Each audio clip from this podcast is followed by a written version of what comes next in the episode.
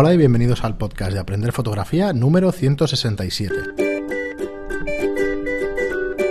Hola, soy Fran Valverde y como siempre me acompaña Pera la Regula. Hola, ¿qué tal? Muy buena, espera. Pues nada, deciros que estamos en estudio Lightroom grabando. Eh, ¿Te da la risa? Sí, es que me ha salido un hola, ¿qué tal? Un poco... bueno, bueno, con ganas, con ganas como siempre. Y estamos aquí en estudio Lightroom, ya sabéis, un, un estudio de fotografía de alquiler, ¿vale? Para fotógrafos aficionados y profesionales, para fotógrafos en general. Y para la regula, que es eh, formador y, y fotógrafo de moda y publicidad, como ya sabéis. Y, y, nada, cada vez salen mejor estas introducciones. Cada vez doy más pena, también para romper un poco la dinámica. Sí, que nos un poco hielo, que nos cuesta, o por lo menos a mí me cuesta empezar. ¿Vale? Luego ya vamos calentando. Y nada, recordaros como siempre el tema de los cursos online, que hace un mes prácticamente que empezamos y, que bueno, estamos eh, encantados de cómo están funcionando. Eh, recordaros que ya hay dos cursos más, el de marketing por fin, ya el de marketing para cuando lo escuchéis estará, y, el del plató, cómo montarte tu propio plató fotográfico. Bueno, desde, desde un, uno montártelo en casa, cosas mínimas que tienes que tener en cuenta y, que debería tener un estudio profesional, un estudio para un fotógrafo y que un estudio para alquiler, por ejemplo. O que debéis pedir a un estudio de alquiler. O por lo menos que os lo miréis a la hora de eso, de alquilar por ahí, porque sabemos que no todos nos escucháis de aquí Barcelona. Entonces, que cuando vayáis a alquilarlo sepáis exactamente que, porque ya que vais y os gastáis el eh. dinero, que sea una cosa que, podéis invertir bien vuestro dinero. Eh, consejos, cómo hacerlo. ¿eh? porque muchos estudios hay que tener muy claro mm, que, que el alquiler que incluye, ¿no? Porque no siempre incluye todo.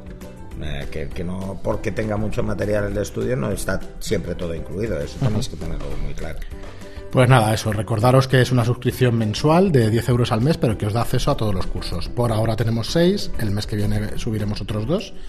Muy probablemente el de fotografía básica en exteriores ya, no sabemos el título exacto, exacto. Sí, fotografía práctica, de hecho, es son una serie de lecciones en las que veremos, eh, bueno, sobre todo para la gente que empieza, cómo salir a la calle, empezar a hacer fotos, cómo medir, cómo, cómo ver una serie de cosas, ya veréis que es mucho más fácil de lo que parece.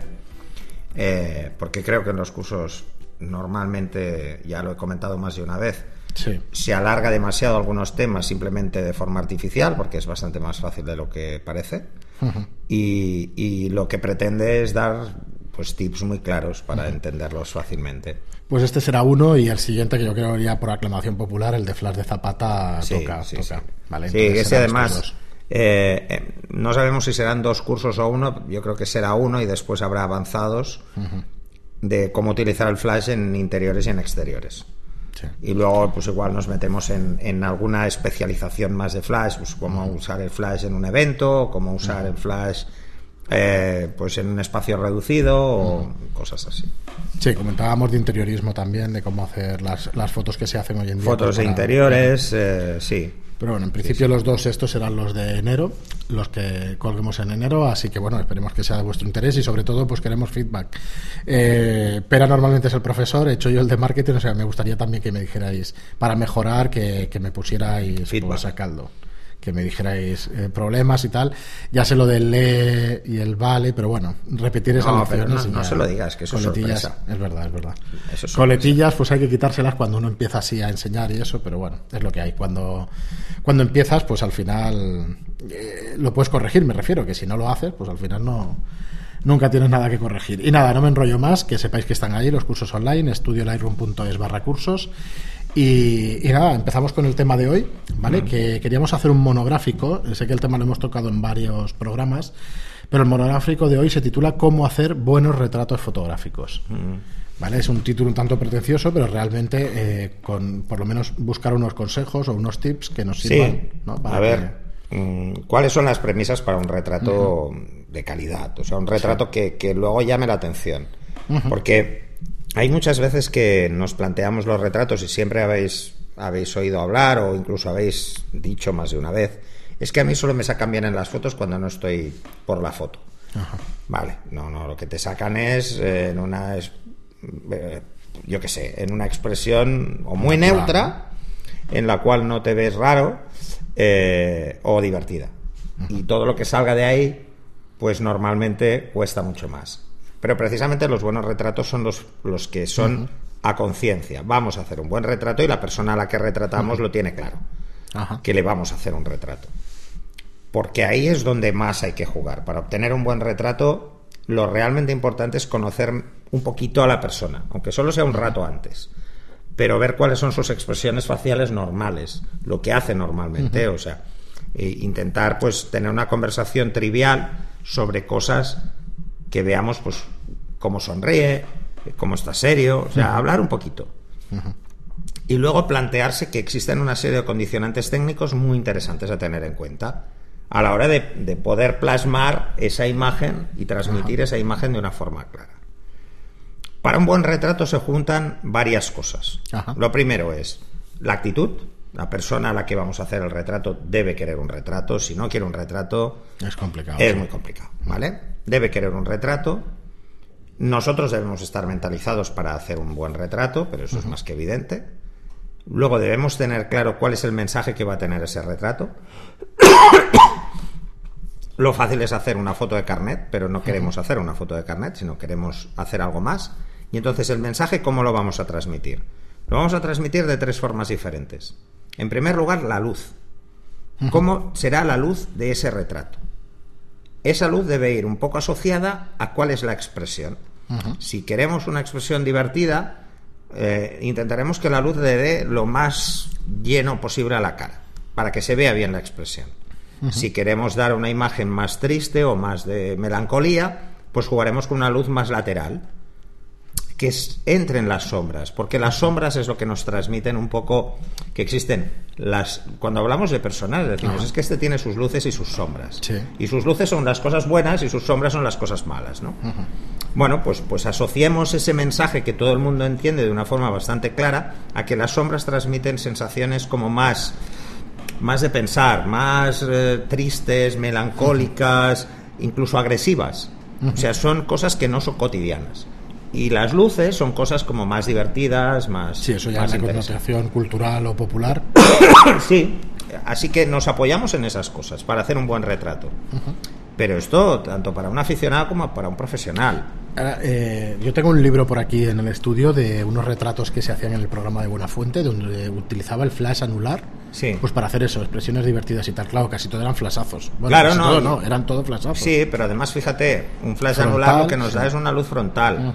Nos deja ver la cara entera. Eso sí, todas fotos de famosas, pues divertidas, pues sacando la lengua, pues haciendo tonterías. Claro, o sea, no veréis ninguna foto así divertida eh, con media cara en sombra, porque se perdería parte de la expresión.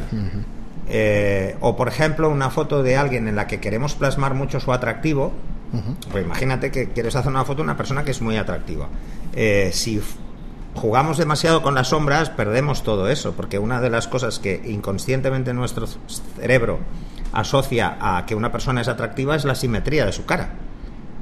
Cuanto más simétrica consigamos que sea la cara, o que se vea más simétrica, eh, más atractiva va a parecer la persona.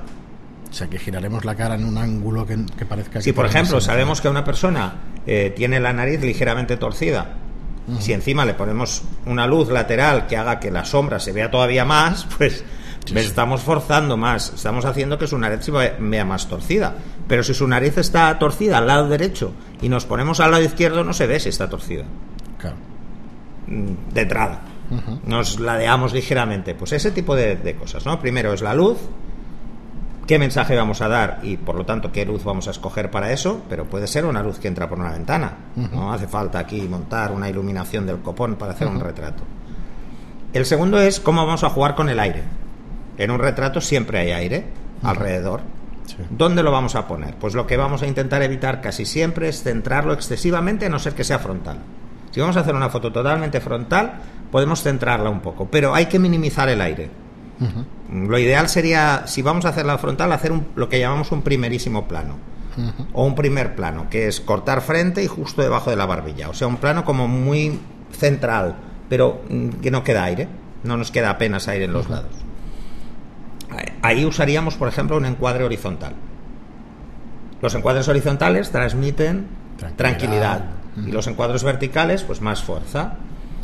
Por eso todos los retratos de carácter se hacen verticales, no se hacen horizontales. ¿Y el tema de formato cuadrado? No sé si te corto ahora el discurso. Sí, luego el formato cuadrado eh, nos obliga a leer la foto sin darle interpretación. Es el mensaje lo da la foto.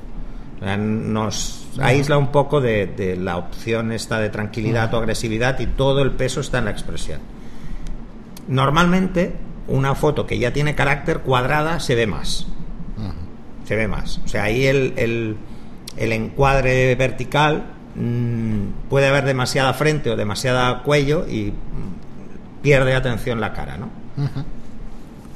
La luz y el encuadre son los que nos van a marcar mucho el mensaje, el decir dónde dejó el aire, en el lado derecho, en el lado izquierdo, pues depende hacia dónde esté la línea de la mirada, ese tipo de, cuestiones que hablamos ya en, el de composición. ¿Vale? Y por último, eh, que tenemos estas cosas, es una visión puramente fotográfica, es cómo vamos a hacer que se vea lo que hay detrás de la persona. O sea, cuánto peso le vamos a dar al fondo o no le vamos a dar. Entonces ahí vamos a jugar con la profundidad de campo. Vamos a hacer un retrato como muy marcado y lo podemos hacer en la calle, pues si lo hacemos en la calle hay muchos elementos que, que van a afectar al retrato y que podrían despistar la atención, pues vamos a tener que jugar con profundidades de campo más pequeñas, o sea, focales más largas ponernos más cerca, focales más largas y aperturas más abiertas. Entonces esos tres canales, o esas tres cosas que son diferentes, tienen mucho que ver entre las tres a la hora de obtener un, buen retrato. Por ejemplo, queremos hacerle una foto a un niño. Ya de entrada conseguir que se esté quieto es difícil. Complicado. Segundo, no solo que se esté quieto, sino que ponga una cara medianamente interesante. Entonces, el primer tip que os diría es preparar la cámara, tener preparado cuál es el fondo que va a haber, tenemos al niño ahí que está haciendo sus cosas y avisarlo en el último momento. O sea, si no lo tenemos todo preparado, vamos a perder una foto buena. Porque mantener a un niño quieto durante un rato para una foto va a ser complicado. Entonces hay que solo centrarse en enfocar. En enfocar y reencuadrar o enfocar y encuadrar. Con los niños, que suele pasar? Que hay poco tiempo. Entonces es mucho mejor tener un encuadre amplio y luego cortar. no nos queda más remedio pero eh, al menos que tengamos que, que, es el peor de los casos, ¿eh? O sea, los niños es el caso más difícil en ese, sí, extremo.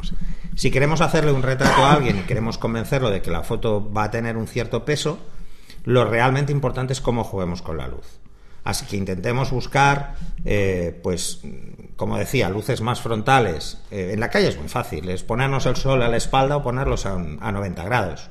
Si ponemos el sol a la espalda, tendremos una foto limpia porque no va a haber sombras, o muy pocas, justo debajo de la nariz o debajo de la barbilla, ligeramente, porque el sol está más alto, pero vamos a tener una foto buscando a cómo es la persona, es, no va a decir mucho más.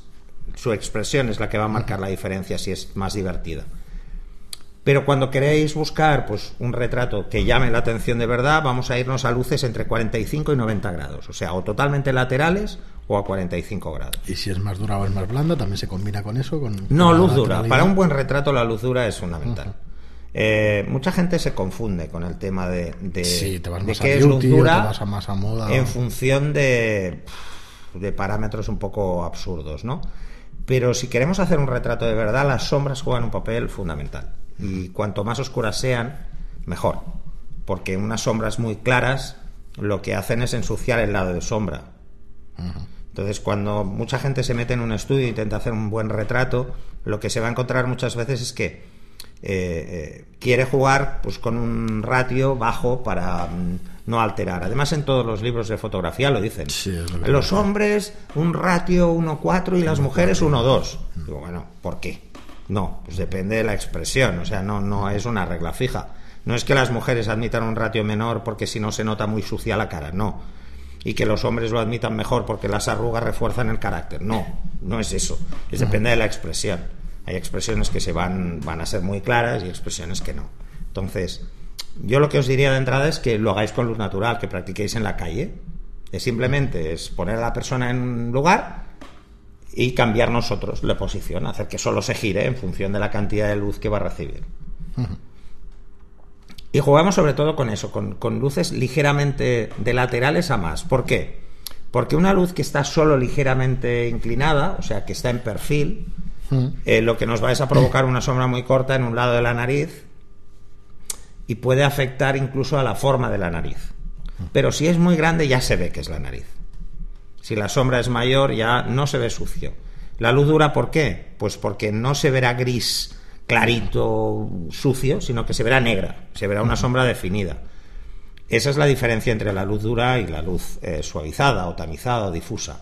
Y es que la luz dura lo que va a proyectar son unas sombras más densas. Y ahí podemos jugar muchísimo más. Entonces, lo ideal es tener esto claro, estos tres conceptos claros. Y el siguiente, que es puramente técnico, es, sobre todo, enfocar siempre el ojo más cercano al plano, al plano focal. O sea, el que está más cerca a nosotros. Si la persona está ligeramente girada hacia un lado, el ojo que queda más cerca. Si enfocáramos el otro ojo, sería confusa. queda, raro. Y además, si la profundidad de campo es pequeña, sería muy confusa. Y no queda bien. No queda nada bien. Jugar con el lado abierto, con el lado cerrado, quiere decir, hago la foto en el lado de sombra o hago la foto en el lado de luz, es menos importante. Lo realmente importante es que el ojo, que está en el plano más cercano, esté bien enfocado, nítidamente enfocado. Ya expliqué el truquillo de enfocar en el párpado inferior. ¿vale? Porque es más fácil que en el iris. En el iris es muy difícil enfocar porque podemos enfocar el reflejo. Entonces, ir a buscar ese ojo. Y solo ese. Intentar que entren los dos en un retrato cuando hay un, un, ligero giro en la cara puede hasta quedar mal, es demasiado. ¿Pero por qué? Porque puede dar sensación, si los dos ojos están en foco, de que esa persona es bizca. Cuando el ojo que está fuera, está más lejos, no está en foco, Mm, nuestro cerebro ignora ese ojo, no lo ve. Intentas, lo salta, intenta verlo, pero como está fuera de foco, un fotógrafo sí que va a verlo, pero una persona en la calle, tú le enseñas una foto, ni se fijará en el otro ojo. Es más, yo he hecho ese ejercicio con gente, he pintado de colores diferentes los dos ojos y no se han dado cuenta. No se han dado ni cuenta de que uno es azul y el otro es verde, simplemente porque no está en foco. Claro, eso pasa, el cerebro pasa olímpicamente. Pasa de él, o sea, pasa de él. Una segunda pasada, una tercera pasada, igual se dan cuenta. Es un juego que podéis incluso practicar. Y os daréis cuenta de que la gente no se fija en según qué detalles porque están fuera de foco. Cuando jugáis con ese tipo de imágenes, cuanto menos sea la profundidad de campo, mejor. Ya, eh, olvidaros de si la nariz está enfocada. No, el ojo. Nada más. Ni la ceja. O sea, me da igual y luego juguemos un poco con la persona. Cuando queremos hacer un buen retrato, el nivel de implicación con la persona debe ser alto. Lo que os decía, o lo conocemos un poquito o intentamos hablar de cosas triviales. Pues mientras vayáis a hacer el retrato, volver a sacar temas triviales que habéis sacado para que su expresión vaya evolucionando, que no esté con cara de foto todo el rato. Ajá. ¿Cómo rompemos el hielo? No hay más remedio que hablar con la persona y que, y que decirle cosas, a lo mejor con las conversaciones con más, que más cómodos nos sintamos o de qué manera podemos romper el hielo con un modelo. Es que, o tiene que ir con tu carácter, querer hacer. Bueno, te, eh, puede gustar mucho, pero. El trabajo del retratista, porque así me gusta llamarme a mí, aunque hago modo de publicidad, a mí lo que me gusta es el retrato y siempre me gusta el retrato y suelo coger, pues cuando tengo la suerte de hacer una sesión a algún personaje medianamente conocido, pues suelo hacer fotos para mí, que son estos, son retratos y son para mí, porque no acaban en nunca en la revista, son los que tengo yo para mi colección personal. Así como hay fotógrafos que se hacen selfies, pues a mí me da por hacer retratos. Luego se los paso a esas personas y ya está, ¿no? Y no suelen pasar de ahí. Lo realmente importante es decirle a la persona que quieres un registro de ella que tú ya has visto, que ya sabes que lo tiene, que no vas a inventar nada nuevo, que no le vas a decir cómo tiene que poner la cara. Simplemente que le vas a hacer o vas a intentar evocar un sentimiento. ¿Y cómo puedes evocar, evocar un sentimiento? Pues transmitiendo algo de lo que has visto en la conversación que has tenido. O sea, si tú tienes una conversación trivial sobre fútbol y ves que esa persona es muy aficionada y que es ahí se recrea y que su expresión es muy feliz porque su equipo está de narices, recuérdaselo, porque esa expresión va a cambiar. Aunque solo sea un instante, pero va a tener ese recuerdo. Y hay que tener muy claro que, las personas hablamos muchísimo, pero solo con el lenguaje no verbal hablamos mucho más. Eh, hay personas que no son de hablar. Cuatro cositas sobre sí, hay a mí me gusta mucho el tema del PNL, la programación neurolingüística y el lenguaje no verbal. Y quizá por eso me gusta tanto el retrato, porque puedes obtener mensajes de personas que normalmente no tendrías en una sesión de fotos normal porque no se plantea. Entonces puedes mm, conseguir una foto de alguien eh, muy reflexivo, incluso de alguien con una expresión más agresiva, cuando realmente esa persona es un trozo de pan. Ese juego es importante. Entonces, si queremos hacer un buen retrato, debemos implicarnos de alguna forma emocionalmente en el retrato. Porque si no, no vamos a conseguir transmitir nada. Eh, hacer fotos de retrato por hacer retratos y tener caras guapas, eso es muy fácil. Lo realmente difícil es hacer que una cara exprese y que con solo la foto sepamos qué piensa casi. O no qué piensa, pero sí la intención del fotógrafo ha quedado clara. Eh, yo la verdad es que hay fotógrafos que tienen patrones muy claros a la hora de trabajar con el retrato y siempre buscan las mismas expresiones. A mí no me gusta eso, me gusta, no sé, mm, eh, esto de que decían de que la cara es el espejo del alma y que pues a mí esto me la trae un poco al pairo, porque realmente tu cara es el reflejo de cómo te sientes en ese momento. Si la persona que le haces la foto está relajada, tendrás una foto relajada. si está mosca, pues saldrá con una cara de cabreo. Entonces, cómo conseguir una expresión que no tenga nada que ver con su estado anímico actual es lo realmente importante para un fotógrafo porque puede venir súper contento y a ti te interesa una foto pues como más dura, ¿no? Pues tienes que jugar con esa persona. Por eso decía que es muy importante, y en el curso de gestión de modelos hablamos, de intentar evocar una historia o evocar una escena, que es una forma de decirle a la persona que posa que piense en algo concreto.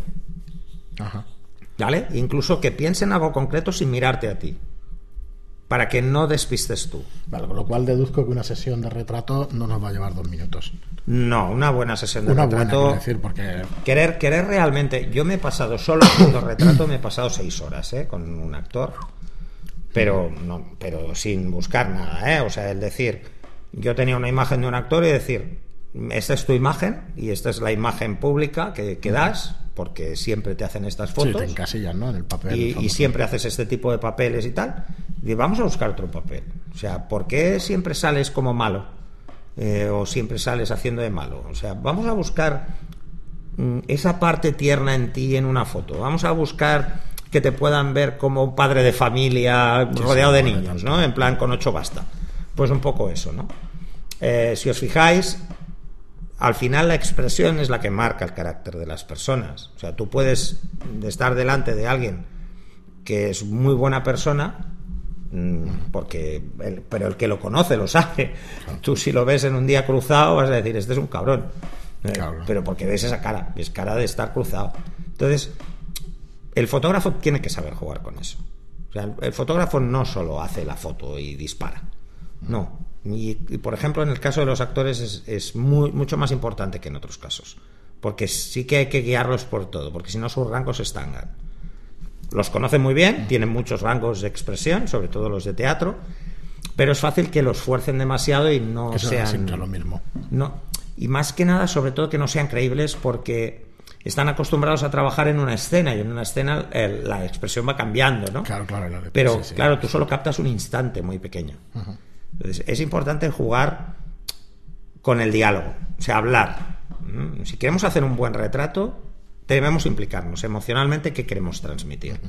Queremos transmitir que esa persona es feliz, que esa persona tiene inquietudes, que esa persona piensa, que esa persona es... Entonces, bueno, ahí intervienen a veces otros factores, pero es, lo realmente importante es que la expresión sea la correcta o sea la adecuada para el tipo de luz, el encuadre y una serie de cosas, incluso el fondo o la profundidad, etcétera, ¿no?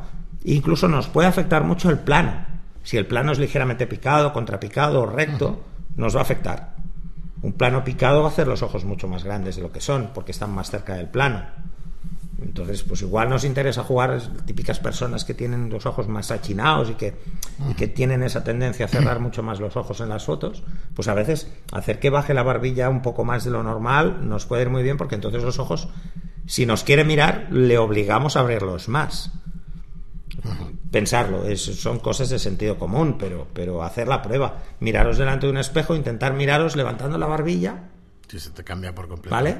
Y luego haceros la misma foto bajando la barbilla. Y veréis que los ojos se ven más grandes. Pero no solo porque nos obligamos a abrirlos más, sino porque además están más cerca del plano y parecen mayores por profundidad, por perspectiva. Así que bueno, y te iba a contar el equipo básico para fotografía de retrato, sé que lo hemos tocado muchas veces, pero para que se enganche. Lo realmente importante es no estar enganchado a la persona. O sea, cuando hagamos un retrato, no podemos estar a un metro de la persona, porque, porque eso no es un retrato, eso es una macro. estamos ahí puteando, ¿no? De entrada, porque la persona, si no está acostumbrada a que le hagamos fotos, se va a sentir como mucho más Mm, estamos entrando en su espacio personal. Vale, pero no tiene nada que ver con hacerle el retrato de primerísimo plano que decías. Puedes hacérselo con un 100 milímetros desde lejos. No, exacto. O sea, el estar cerca quiere decir que vamos a usar una focal corta. Y si usamos una focal corta tenemos dos problemas. El primero es que estamos encima de la persona y la agobias. Y el segundo, y más importante incluso, es que además vamos a deformar por perspectiva. Se van a ver eh, la nariz mucho más grande que el resto de cosas. Eso es así. Entonces, eh, yo odio las fotos de móvil de mi hijo porque se me pone a un metro, ¿no? Entonces, claro, yo ya tengo nariz y se me ve tres veces más grande. Entonces, vamos a ganar distancia. ¿Cuánta distancia? Cuanto más, mejor. Olvidémonos de la focal. Cuanta más, mejor. pero sin pasarnos, porque nos tiene que oír. Así que no nos vamos a ir cinco metros más lejos, porque no, tiene mucho sentido. pero dos, tres metros es una distancia en la que no vamos a perder resolución, porque los objetivos tienen mucha, a una distancia corta como son dos, tres metros. Segundo, vamos a estar trabajando entre 70 y 130 milímetros, que es bastante habitual. Eh, la media está entre 85 y 100 milímetros en todos los retratos. Lo importante es no bajar nunca de 70. 70 es entre 70 y 85, eso sería el límite bajo. No nos vamos tampoco muy lejos precisamente porque no nos interesa subir el tono, sino tener un tono de conversación agradable. Si queremos enfurecer a la persona para que ponga cara de cabreo, solo tenemos que subir un poco la voz, pero lo suficiente para que nos oiga. Y además porque rompemos lo que decía al principio, esa sensación de agobio, de que está encima, de que voy a poner cara de foto sí o sí. ¿Cuántas veces os ha pasado que queréis hacerle una foto a alguien que os parece una persona interesante o muy atractiva y siempre os dice, es que yo no soy fotogénico? Mm, bueno, ese es el problema. Esos son los que a mí me gusta hacer las fotos, a los que no creen verse bien nunca, porque yo lo interpreto como un reto personal. Eh, y luego conseguir una foto en la que esa persona le encante, para mí es un exitazo. Porque sabes que no le gustan nunca las fotos que les hacen. Entonces, bueno, hay que jugar con, su psicología, hay que jugar con cómo se siente esa persona para que se identifique luego en la foto. Muy bien, Pera, pues yo creo que cuatro consejos o, cinco, seis o diez, unos cuantos hemos lanzado o has lanzado y que son muy interesantes. Eh, pensar en ello y eso y cualquier duda, pregunta sobre sesiones que hayáis tenido en la Bueno, y luego os diré un, detalle solo, ¿eh? Mm. Intentar que la expresión cambie de forma radical en algún momento de la sesión. Que es bueno, ¿no? Que es bueno. Es bueno porque relaja a la persona. Entonces, si buscamos una expresión muy seria, muy seria, muy seria, y vamos haciendo fotos muy serias, de golpe decir alguna chorrada, yo suelo sacar la lengua, porque no se lo esperan y se ríen. Pero, pero podéis decir cualquier tontería para que de golpe se rían. Eso relaja y luego volveréis a entrar en el juego de una forma más fácil. O sea, es generar un mínimo de empatía a la hora de plantear un buen retrato. porque Porque ahí es donde se verá la conexión con el fotógrafo. Claro. Y eso se nota. Bueno, y eso es eso, con una conversación, con un tiempo de sesión, y es más difícil conseguirlo. Sí, hay que hacerlo con tiempo. ¿eh? Una, O sea, plantear hacer un buen retrato, podemos hacerlo de forma casual en dos minutos. Bueno, pero eso es casualidad, como está. Sí, en dos minutos porque dices, hostia. Bueno, eso, igual hay super cracks del retrato. No, lo que pasa es que te puedes encontrar, a ver, dentro del mundo de la moda, pues te puedes encontrar personas que son muy atractivas y que hacerles una foto buena es, fácil. Pero es fácil porque, porque ya conocen las expresiones que venden. Pero yo a estos lo que intento es sacarles de su registro, igual que con los actores. O sea, hacer una expresión que no estén acostumbrados. Más casual, menos formal. Pero a, a, los amigos y tal, pues lo que busco es esa complicidad que puedes tener con una persona que ya conoces y que puedes jugar. Y si no lo conoces de nada, pues intentar hacer eso, buscar esa complicidad. Que ese es el, trabajo ¿eh? real del fotógrafo, es ese. Muy bien, pero pues nada, muchas gracias como siempre eh, por tus palabras y eso, lo dicho, que cuando hagáis sesiones y eso, que nos digáis en la práctica qué necesitáis, qué consejo necesitáis, o si tienes alguna dificultad técnica o algo para que podamos solucionarla. Eh, Ay, si sabéis explicar chistes, cojonudo. Yo porque no, no, sé. lo mandáis, yo tampoco. No, explicáis cuatro chistes a Ah, la la persona antes Sí, para sí, que sí. relaje los pómulos, que se ría un buen rato, y luego le decís, ahora ponte serio. Ver, si hay huevos. Bueno, a mí me recuerda lo que estabas explicando, no lo iba a explicar, pero bueno, ya que, ya que lo has sacado, eh, con mi mujer para la hora de hacer algún vídeo y eso, estuvimos cerca de tres horas, ella hace manualidades y eso, y, y le costaba un montón salir en el vídeo y explicarse y tal. Y estuvimos dos horas y pico, tres, digo, hasta que no te enfades y te cabres y estés hasta las narices de la sesión. No te saldrá. No te saldrá. Pues efectivamente, al final estaba tan cansada y tan hasta las narices de mí, porque yo le picaba y le decía y tal, y en cuanto se mosqueó un par de veces y tal, le salió la Pero sesión. eso hacerlo con la mujer tiene un riesgo, ¿eh? Putear Sí, a la mujer sabes, tiene un sabes riesgo y tú por ya eso lo no quería sabes. decir el ejemplo, No, pero por eso, pero es así. O sea, no, no, no, no, eso al revés. No, pero entendedme, es, al Bueno, final nos ha lleva pasado tiempo. con los cursos. Es que o nos sea, ha pasado con los cursos. Nos ha Hicimos pasado. una o sea, presentación y fue hicimos el de, el de iluminación, que Sí. yo llevaba mucho tiempo sin grabar un vídeo. A mí siempre. A ver, yo soy fotógrafo, no estoy acostumbrado a No, ser. y lo de los mil y pico alumnos Esta- no es coña. O sea, No, has tenido no, montones, cientos de alumnos. No, pero, pero, pero me no es lo mismo hablar a curioso. gente en persona que hablarle a una cámara. Yo Cierto, lo siento, cierto. pero hablarle a una cámara me intimida. Soy así de raro. O sea, es, de raro no, será no porque soy eso. tímido. ¿Vale? Entonces, no, no, qué coño, voy a serlo. Pero de todas formas me intimida. Entonces, por ejemplo, nos pasó con el que eran planos de los cortos. Además, yo era consciente, porque yo había pensado que tenían que ser planos cortos, la introducción del de iluminación. Y para hacer el primer capítulo hicimos 10 cortes. rato, sí. Bueno. Para hacer 12 minutos, o sea, una barbaridad. Era imposible de hilar tres frases. Hasta que me cabré. A mí Sí, se sí, me digo, no puede ser, esto es absurdo, esto es ridículo. eh, no cortes y mm, mete todo, incluso chistes imbéciles que digo a veces, pues también están. ¿Por qué? Bueno, porque hay que normalizar la situación primero. Claro. Y cuando vayáis a hacer un retrato, lo primero es que hay que normalizar la situación del retrato. O sea, que la persona no se siente intimidada. Eh, eso, si estáis un poquito lejos, es más fácil. Y si encima habláis de cosas triviales para que la persona no piense en las fotos, todavía es más fácil. Muy bien, pero pues nada, eh, como os digo siempre, eh, lo dejamos aquí, el programa de hoy. Si os gusta nuestro trabajo y el contenido que aportamos, pues nos ayudáis muchísimo. Sabéis que hay distintas plataformas de, de podcasting, que en este caso los escucharéis por iBox o por iTunes. Eh, pues nada, nada nos haría más felices y ni os ayudaría más que unas 5 estrellas, una reseña de 5 estrellas en iTunes y un me gusta o un comentario en iBox.